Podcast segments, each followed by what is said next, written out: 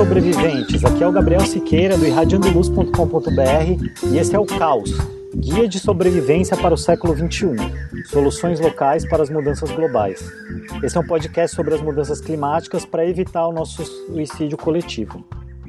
E esse é o episódio Caos Guia 2, sobre a COP24 e o que esperar do governo Bolsonaro. Para saber mais, acesse irradiandoluz.com.br e não deixe de assinar o nosso feed para ficar sabendo quando saírem os próximos episódios. Apoie o nosso trabalho no padrim.com.br barra irradialuz. Sem o seu apoio, fica inviável continuar produzindo esse podcast. E, aproveitando, essa semana saiu um Teologia de Boteco e um Vira Casacas comigo. São dois podcasts, Teologia de Boteco, do Cristiano Barba, e o Vira Casacas, do Gabriel Divan e do Felipe Abal. Tiveram minha participação essa semana, o Teologia de Boteco número 90 e o Vira Casacas número 91. Então escuta lá, que a gente está debatendo vários dos temas que vão surgir por aqui também. Quero aproveitar para fazer um agradecimento especial ao Cristiano Barba, que incentivou muito a criação desse podcast. Ele inclusive lançou o episódio piloto no feed do Teologia de Boteco, que é o podcast dele. E ele ele disse que enquanto houver déficit de feeds no Brasil, nós do MPSF, Movimento dos Podcasters Sem Feed, estaremos atuando juntos. Gratidão e toda a solidariedade aí, Cristiano Barba. Valeu! O Rodrigo, arroba eu sem freio, foi nosso primeiro seguidor no Twitter. O nosso Twitter é arroba caosguia. E ele disse: Boa reflexão inicial, Gabriel. Triste pensar que caminhamos para um extremo negacionista. Algumas das consequências podem ser irreversíveis. Que esse podcast seja um foco de luz sobre essa causa, esclarecendo e trazendo mais conhecimento para todos. Tamo junto. O Ubiqui, que é o personal escrito no Twitter, disse: Podcast mais do que bem-vindo. É necessário e urgente. O arroba underline Mário Rasta falou de alívio, arro.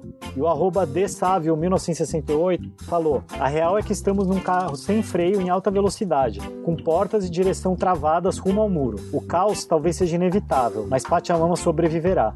Nós, talvez não. E o arroba Apenampod no Twitter, que é o Apenam Podcast, ela comentou: Eu gostei bastante. Eu acho que precisamos falar bem mais sobre o tema e de uma forma bem informada com dados. Já adorei.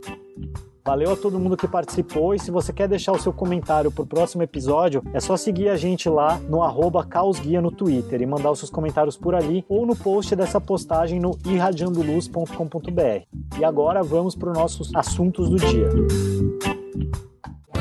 Hoje nós vamos falar sobre o que esperar de 2019, mas eu já vou adiantando: temperaturas médias batendo recordes históricos, talvez um El Ninho e o Brasil passando vergonha internacional. Os dois principais temas de hoje vão ser a COP24, que aconteceu na Polônia, e o que esperar do governo Bolsonaro. Mas antes, um pouquinho de contexto, vamos falar do Acordo de Paris.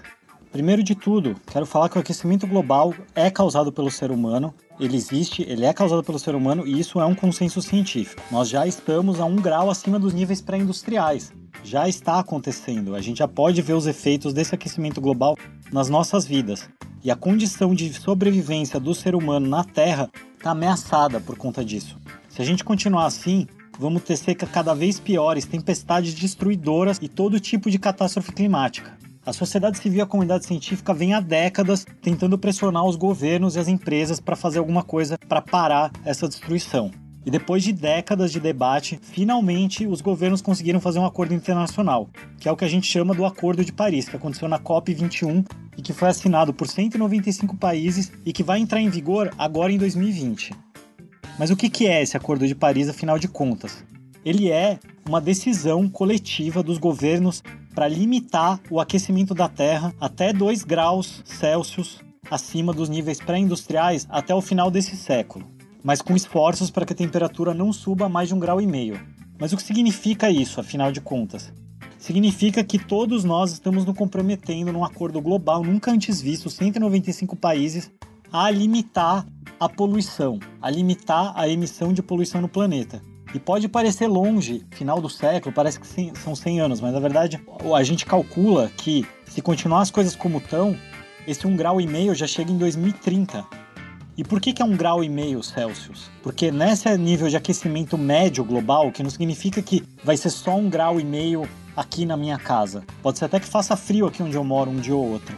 Mas as médias planetárias globais vão subir um grau e meio. Hoje já subiu um grau, então só falta mais meio grau. A gente já está dois terços do caminho andado para começar a ter problemas seríssimos, de acordo com o relatório mais recente do clima, feito por um grupo gigante de cientistas do IPCC, que é um relatório com a maior autoridade na área do meio ambiente e de mudanças climáticas. Então é isso, nós estamos prestes a destruir o planeta, mas nós conseguimos finalmente empurrar os governos para fechar esse acordo que é o Acordo de Paris. Isso já faz três anos e desde então está tendo acordos anuais, está tendo encontros anuais para reforçar esse acordo e dar mais detalhes para como cada país vai fazer isso. Uma coisa que é importante dizer é que cada país ficou responsável por definir as suas próprias metas de forma voluntária. O Brasil, por exemplo, definiu que vai diminuir o desmatamento, vai tomar cuidado com a sua matriz energética, ou seja, tentar estimular fontes renováveis de energia, e também vai a agricultura vai promover o reflorestamento de dezenas de milhares de hectares. Porque a maior parte da nossa pegada ecológica no planeta e emissão de poluição é por conta do desmatamento. Então, é isso que o Brasil se comprometeu a fazer. E esse compromisso foi um compromisso voluntário do Brasil e todos os países são assim, cada país define quais são os seus, os seus como é que o país vai chegar nessa, nessa meta de um grau e meio Celsius apenas de aquecimento e também não tem nenhuma punição para o país que não cumprir, o que foi muito insuficiente na época para todos os ambientalistas e a comunidade científica. Por um lado, foi uma grande vitória fechar esse acordo, por outro, foi muito triste ver que a gente não conseguiu nem criar algum tipo de punição global para os países que não cumprirem o acordo, o que deixa ele um pouco fraco, né? Porque e daí se eu não cumprir, né? O que, que vai acontecer? Nada. Mas seguimos trabalhando com o que a gente tem, né? Bom o suficiente por agora.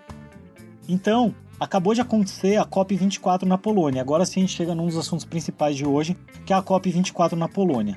Ela acabou de acontecer do dia 3 ao dia 15 de dezembro de 2018. E o objetivo da COP24 era criar regras comuns para implementação do Acordo de Paris, porque como cada país definiu o que ia fazer, era a hora agora desses países se unirem e falarem: olha, eu vou fazer isso, você aquilo, como que a gente pode criar regras comuns que valham para todos? Essa foi a principal vitória do acordo que surgiu agora na Polônia, mas ele só saiu aos 48 do segundo tempo, que foi esse livro de regras comuns a todos os 195 países signatários. Quase que não saiu. A negociação bloqueou duas vezes e teve que ter um dia a mais de encontro. Ele estava previsto para acabar dia 14, ele foi até o dia 15 e durou um dia a mais por conta desses impasses. E esses impasses resultaram em derrotas terríveis, além de atrasar todo o trabalho ali do encontro que estava acontecendo, ainda por cima eles impactaram em derrotas terríveis para a humanidade, para nossa sobrevivência. A primeira derrota tem culpados, que são os Estados Unidos, a Rússia, a Arábia Saudita e o Kuwait, que bloquearam a meta de um grau e meio de aquecimento global porque eles não acolheram os resultados do melhor relatório científico já realizado pelo IPCC. Eles não acreditam, eles estão negando a ciência. Então, Estados Unidos, Rússia, Arábia Saudita e Kuwait negaram a ciência para manter os interesses.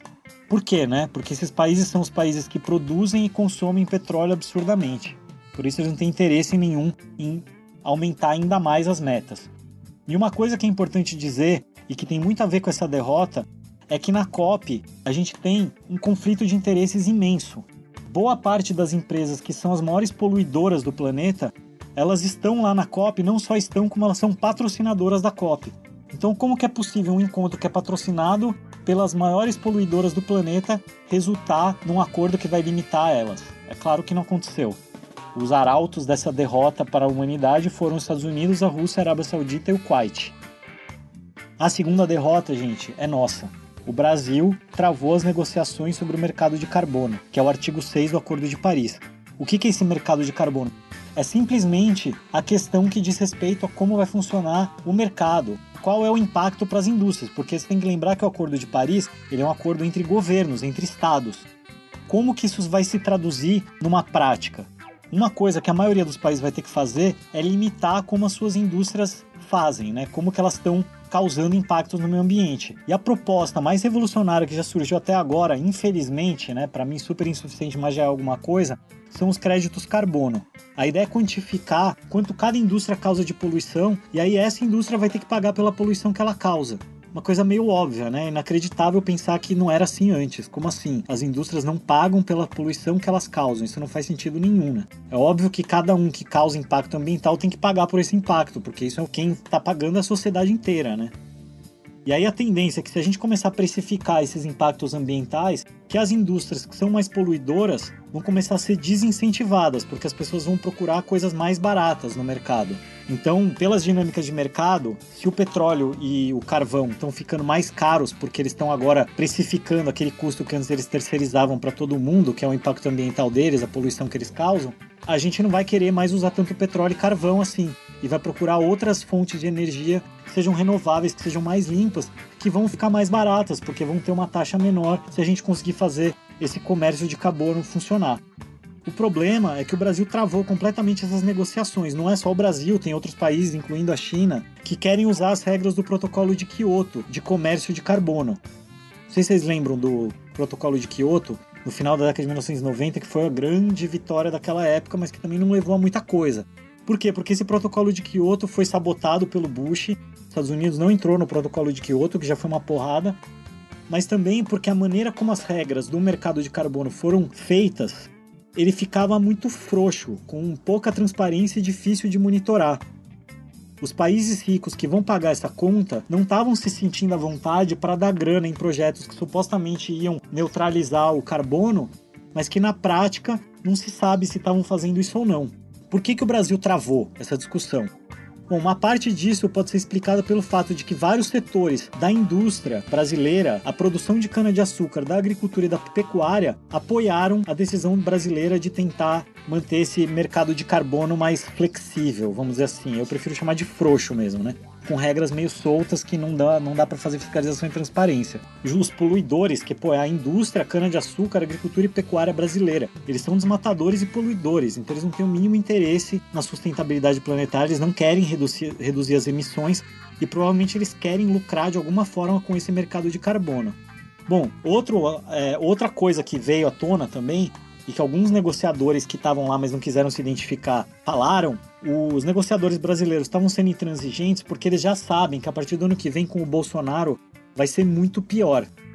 Então, eles estavam tentando conquistar o máximo de vitórias possíveis para o Brasil, na perspectiva brasileira, agora, porque daqui a um ano, na próxima COP, não vai funcionar, não vai rolar.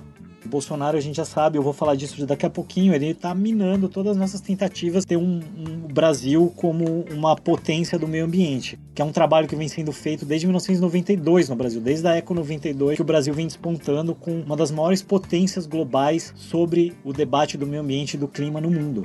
Por quê? Porque a gente tem a Amazônia, porque a gente tem a Mata Atlântica, a gente tem o Cerrado, a gente é responsável pela maior parte do ciclo de chuvas e água da América Latina e do planeta, provavelmente. Né? Nós somos decisivos para o clima do planeta e nós estávamos protagonizando esse debate até ontem, até aparecer o Bolsonaro e esculhambar tudo. E o fato de que o Bolsonaro vai entrar no ano que vem aumentou a pressão sobre o, os nossos negociadores lá na COP. Então eles queriam tentar empurrar o máximo de coisas que agradassem as pautas brasileiras lá dentro, para que ano que vem isso não precisasse ser discutido. Mas não rolou. E aí, essa discussão do mercado de carbono ficou para o ano que vem, ficou para a COP25, infelizmente. Então, essa foi a segunda derrota. Outra coisa que vale a pena mencionar sobre a COP24 é que, graças ao Bolsonaro, o Brasil ganhou o prêmio Fóssil do Ano da Climate Action Network prêmio irônico, né? Óbvio, o fóssil do ano, porque, primeiro, temos um pensamento dinossáurico, né? Um pensamento totalmente arcaico que nos leva a ser fósseis, e ao mesmo tempo nós temos um pensamento que incentiva o uso de combustíveis fósseis também, né? E ganhamos esse prêmio fóssil do ano porque o Bolsonaro fez com que a COP25 não fosse mais no Brasil, e eu vou falar um pouquinho mais sobre isso ali na frente. Mas como o Brasil desistiu de ser a sede da COP25, ao final da COP24 ficou definido que é o Chile que vai sediar a COP do ano que vem, que é a última COP antes que o Acordo de Paris entre em vigor. Então vai ser um momento super importante aí das mudanças climáticas. Isso nos leva ao próximo assunto de hoje, que é o que esperar do governo Bolsonaro. E aí eu preciso voltar um pouquinho no tempo para a gente lembrar como é que foi a campanha do Bolsonaro. Durante a campanha, ele já sinalizou que ia sair do Acordo de Paris. É claro que a sociedade civil caiu matando, os cientistas ficaram indignados e depois dessa pressão toda, ele recuou. Mas assim que eleito, o Bolsonaro falou que ia acabar com o Ministério do Meio Ambiente e que ia perseguir ativistas sociais e ambientais.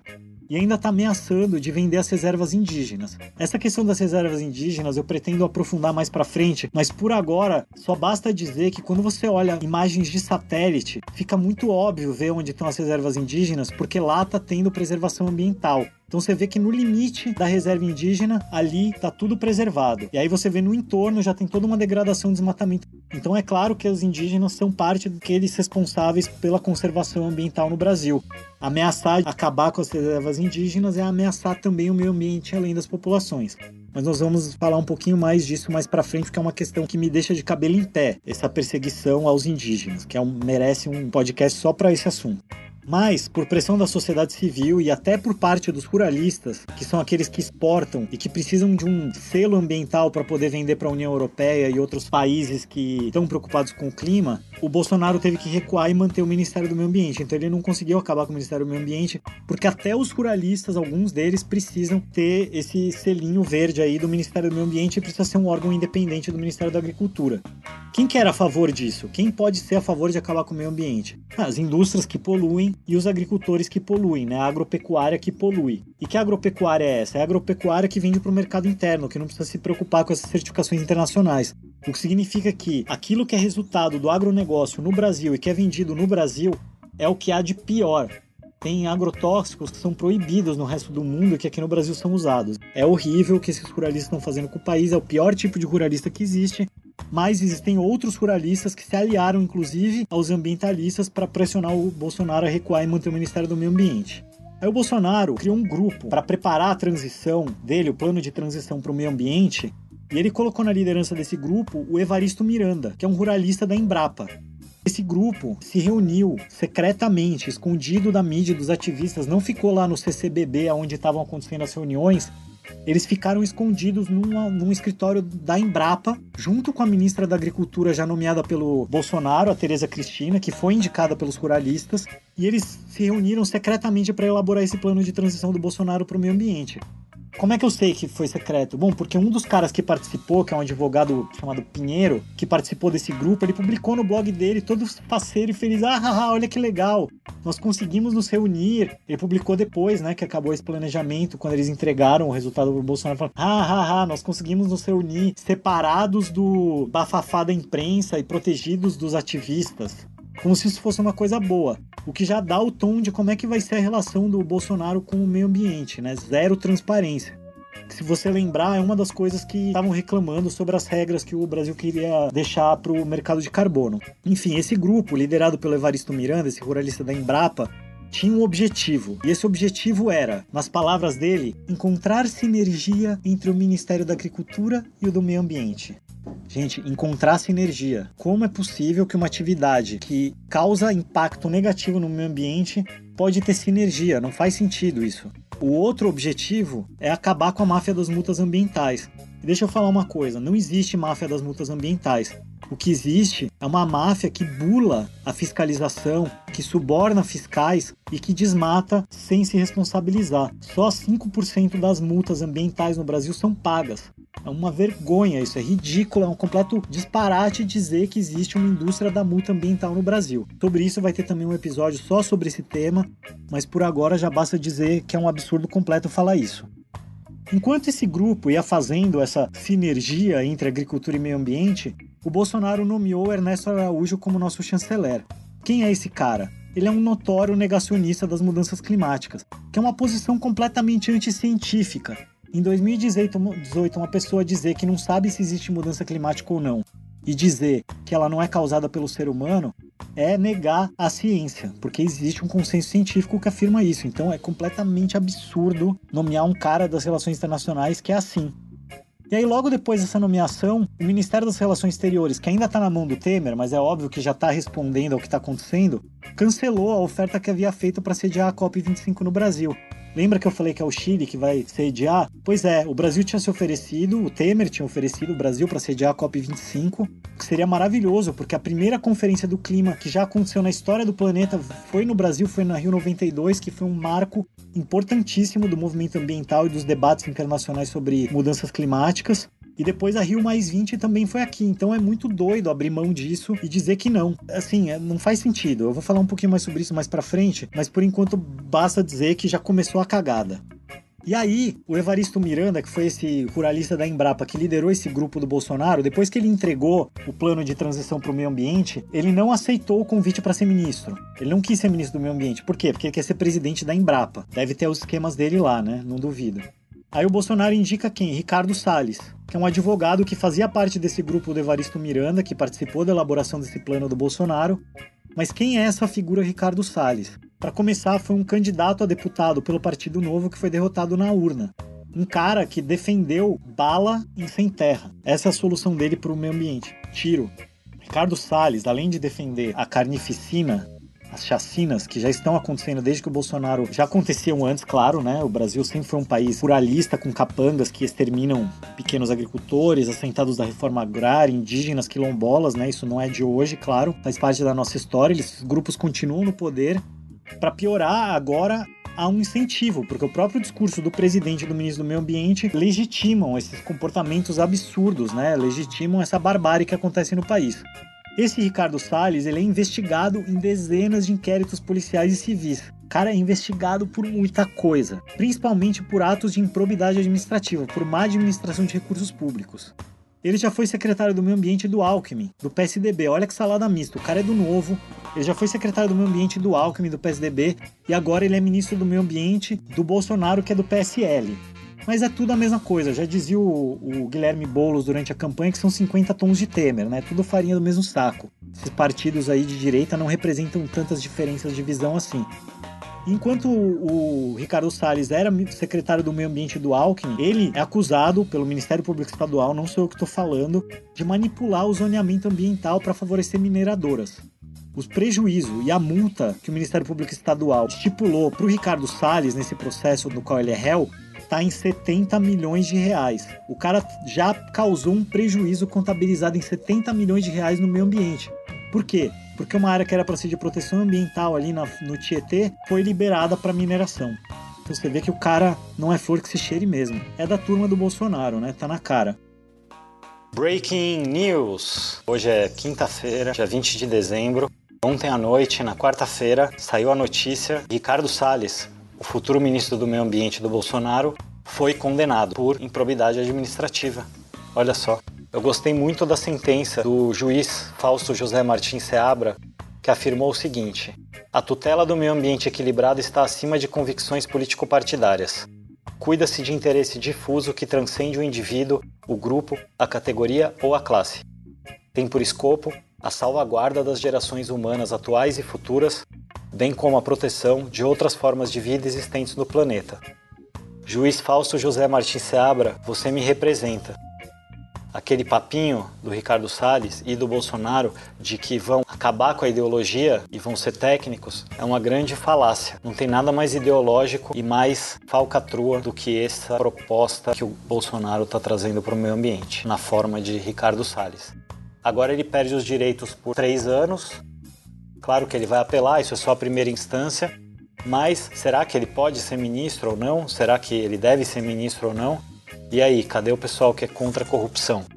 Eu sou em defesa do meio ambiente e vou seguir aqui na minha luta. É isso, valeu, segue aí com a programação. E na sua primeira declaração, após ser nomeado ministro do, Meio Ambiente pelo Bolsonaro, o Ricardo Salles fala o quê? Perguntaram para ele sobre desmatamento. E aí o que, que ele falou? Que, como eu falei, né, o desmatamento é a, primeira, é a principal questão ambiental no Brasil, né? É, é o maior responsável pelas emissões de gases do efeito estufa e CO2 no Brasil é o desmatamento. O desmatamento que inclusive aumentou aí com o Temer. Ele vinha diminuindo há vários anos, e aí depois desse impeachment absurdo aí que fizeram, o Temer deixou rolar o desmatamento. Então já aumentou desde que o Temer assumiu e vai aumentar ainda mais com o Bolsonaro, pode ter certeza. Agora, olha o que, que fala esse gênio desse Ricardo Salles. Temos mais um que nega os fatos. Ele disse: Como emitir opinião sobre alguma coisa sem ter informação detalhada não se sabe exatamente do que decorre esse desmatamento. Falta qualificar o dado. Nós vamos fazer efetivamente um trabalho muito duro e firme de esmiuçar os dados, não só do desmatamento. Todos os dados que dizem respeito à questão ambiental precisam de fundamento técnico jurídico muito claro. Não pode ser na base do achismo. Então, meu amigo Ricardo Salles, achismo é essa bobagem que você falou. Porque a gente tem dados muito concretos que são publicados mensalmente sobre o desmatamento. Inclusive, eu posso te dizer que em outubro, por alguma razão bizarra que ainda ninguém sabe explicar, teve uma leve redução no desmatamento. Não quer dizer que não teve desmatamento, mas quer dizer que teve menos desmatamento do que estava tendo nos meses anteriores. Por que será? Eu não sei. Talvez porque os desmatadores estavam muito ocupados fazendo campanha para essa galera. Não sei, fica aí a dúvida. Talvez mais para frente a gente descubra o que aconteceu nesse outubro fatídico para uma repentina redução. Mas é fato que a gente sabe exatamente quantos hectares estão sendo desmatados anualmente. A gente sabe dizer isso com precisão. O ministro ficou falando que ah, eu não sei dizer se isso aí não é parte da reserva legal, porque os produtores rurais eles têm o direito de desmatar né, até 80% da terra deles, dependendo da área. Então, meu amigo, exatamente esses dados a gente tem qualificados, inclusive. Você está negando a ciência, você está negando dados científicos que são super bem embasados, com foto de satélite, com análise qualificada. É, eu vou deixar todos os links para tudo isso que eu estou falando no post desse, desse podcast. Então é só você entrar no irradiandoluz.com.br que vai ter o link para tudo que eu estou afirmando aqui, tá? Eu não estou falando nada com achismo, não. Ao contrário desse ministro Ricardo Salles, aí que dá até vergonha de chamar de ministro. E aí, seguindo aí nessa história da tragédia anunciada, logo após a indicação do Chile para substituir o Brasil como sede da COP25, nesse mesmo dia o Bolsonaro já tweetou: abrimos mão de sediar a Conferência Climática Mundial da ONU pois custaria mais de 500 milhões ao Brasil e seria realizado em breve, o que poderia constranger o futuro governo a adotar posições que requerem um tempo maior de análise e estudo. Tá ok? Gente do céu, eu não sei nem por onde começar. Mas vamos lá. Primeira questão dos 500 milhões. Cara, isso é um custo irrisório se comparado ao que foi gasto numa Copa do Mundo, numa Olimpíada. Não precisa 12 estádios para fazer uma Copa. Segundo que a própria ONU pode ajudar se o país tiver dificuldade. Isso é parte do acordo de realizar a cópia que a ONU vai dar recursos para realizar ela. Então é uma estupidez falar que vai custar caro. A gente perdeu inclusive a oportunidade de movimentar a economia, porque a COP costuma promover um fluxo de pessoas que é um público de 20 a 30 mil que atendem às conferências climáticas. Então a gente inclusive perdeu uma oportunidade de gerar mais recursos para o Brasil, negócios, oportunidades, botar o Brasil na pauta. E mais do que isso, né, a liderança nesse debate, pelo amor de Deus, que coisa ridícula. Que absurdo falar uma coisa dessa. E esses 500 milhões ele tirou daquele lugar que o Olavo gosta de ficar falando, né? Aquela parte do corpo que o Olavo fala todo dia. Ele tirou não sei de onde, porque o Brasil nem tinha clareza de quanto ia custar essa cópia ainda. E a verdade é que não tem um custo tão alto assim, porque é isso, não precisa de estádio para fazer uma discussão sobre mudança climática. Qualquer centro de convenções aí no Brasil que a gente tem dezenas e, e cedia várias conferências internacionais poderia receber isso. É muito louco dizer que não dá, entendeu? Seria um investimento muito baixo pelo retorno que teria. A outra questão é o nível de despreparo do Bolsonaro. O cara é deputado há 27 anos. Ele é candidato a presidente há pelo menos dois anos. Ele foi eleito há quase dois meses, mas o coitadinho precisa de mais tempo para analisar o Acordo de Paris e que ele votou a favor quando era deputado. Gente, o Acordo de Paris, como eu falei, ele foi voluntário. O Brasil decidiu assinar e depois que aconteceu o Acordo de Paris, a Dilma, com a ministra do Meio Ambiente, vieram, negociaram, fizeram uma proposta, submeteram ao Congresso e o Congresso aprovou. E adivinha quem votou a favor do Acordo de Paris? Bolsonaro porque ele era deputado federal já nessa época, né? O cara é 27 anos. Então, assim, como que ele não teve tempo para analisar e estudar isso, se ele já votou a favor, inclusive? Não faz sentido. É óbvio que, assim como o Ricardo Salles, ou ele é um cara que realmente é um estúpido, iletrado, que não consegue absorver informações básicas, ou ele realmente está se fazendo de bobo, que eu acredito mais. Maquiavelicamente diz que não sabe sobre essa questão, ou se faz de desentendido. Não é possível. A equipe de transição do governo Bolsonaro passou tanto tempo procurando sinergia entre o Ministério da Agricultura e o Ministério do Meio Ambiente que não sobrou tempo para analisar simplesmente a questão mais importante da humanidade no século XXI, que é a nossa sobrevivência.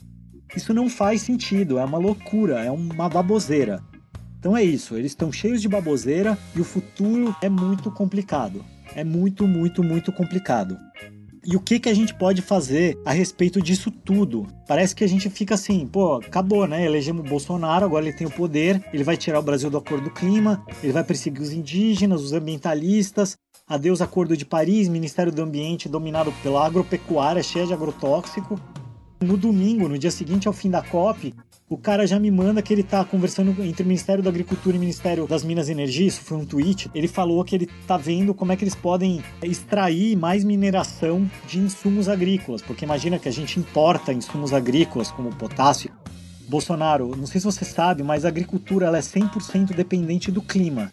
Então se a gente vai fazer mineração, significa que a gente vai desmatar mais, a gente vai alterar mais o clima e a mineração vai causar mais impactos que vão dificultar ainda mais a agricultura para produzir insumos, o que significa que é uma agricultura não orgânica, que precisa de química para funcionar. Né? Esses minerais aí é para produzir adubo químico.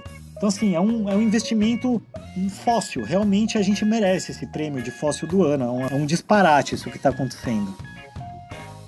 Mas o que, que a gente pode fazer a respeito disso tudo? Com a nossa sobrevivência em jogo e com uma janela tão pequena para a gente poder fazer essa mudança. Então, essa é a última parte do nosso papo, do nosso guia de sobrevivência. E como é que a gente começa? Bom, com relação a essa questão maior climática global, o Paulo Artacho, cientista do clima, que é membro do IPCC, que é esse painel das mudanças climáticas, que é o supra-sumo da ciência de mudanças climáticas no mundo hoje, ele falou o seguinte: parar a atividade das indústrias poluentes, seja pela retirada de subsídios às mesmas, seja pela ação direta popular, é a única saída para a sustentabilidade ambiental do nosso planeta. Nós temos à frente uma verdadeira catástrofe climática a evitar e temos que agir agora. Então ele deu aí duas dicas. Retirar subsídios às indústrias poluentes, porque sim, a gente está bancando a agropecuária que causa desmatamento. Sim, o governo brasileiro dá muito subsídio. O Ministério da Agricultura tem muito recurso para botar para esses ruralistas. As nossas indústrias superpoluentes, a Petrobras, que inclusive é uma propriedade estatal, né, mais de 50% pertence ao, ao Brasil, é nossa, ela é uma das top 100 indústrias que são responsáveis por 70% da poluição do planeta.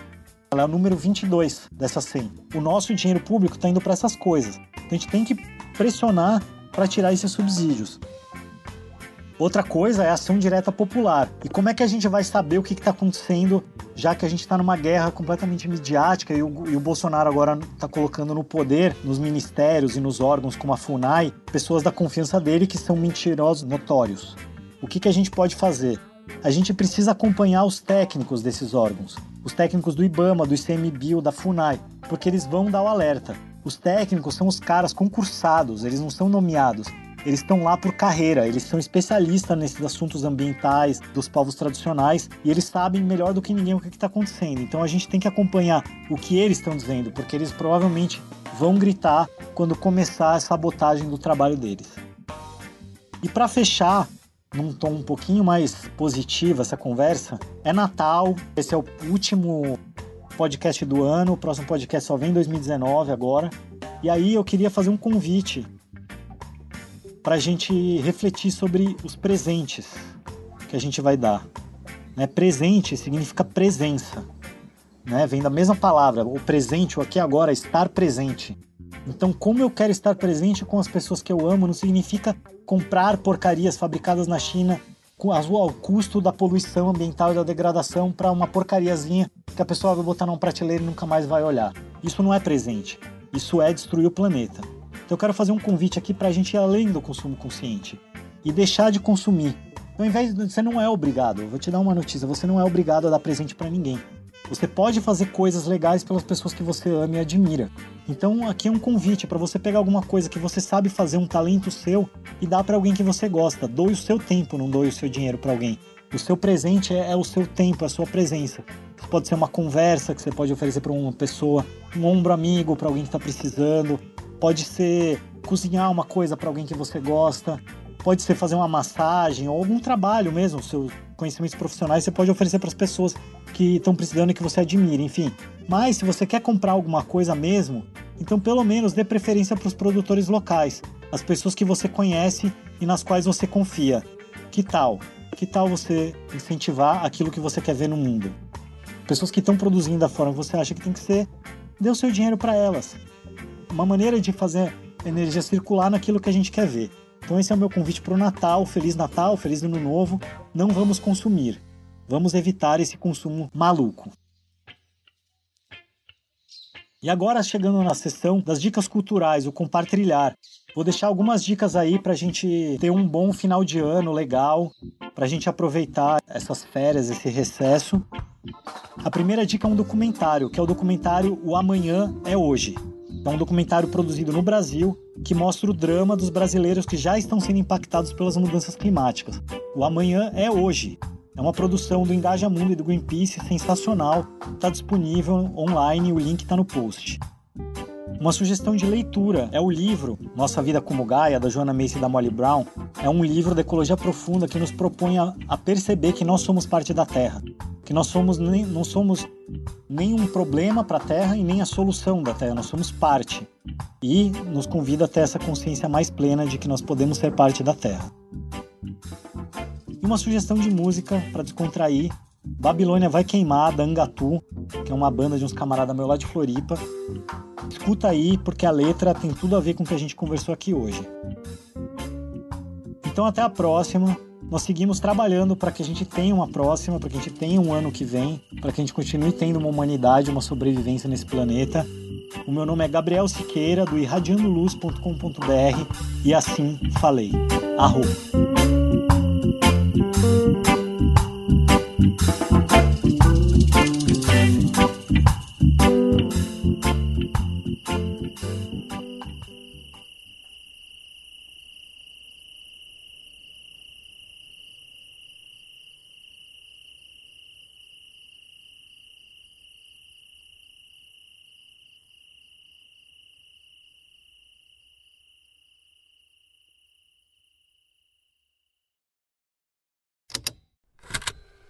Estalo Podcasts.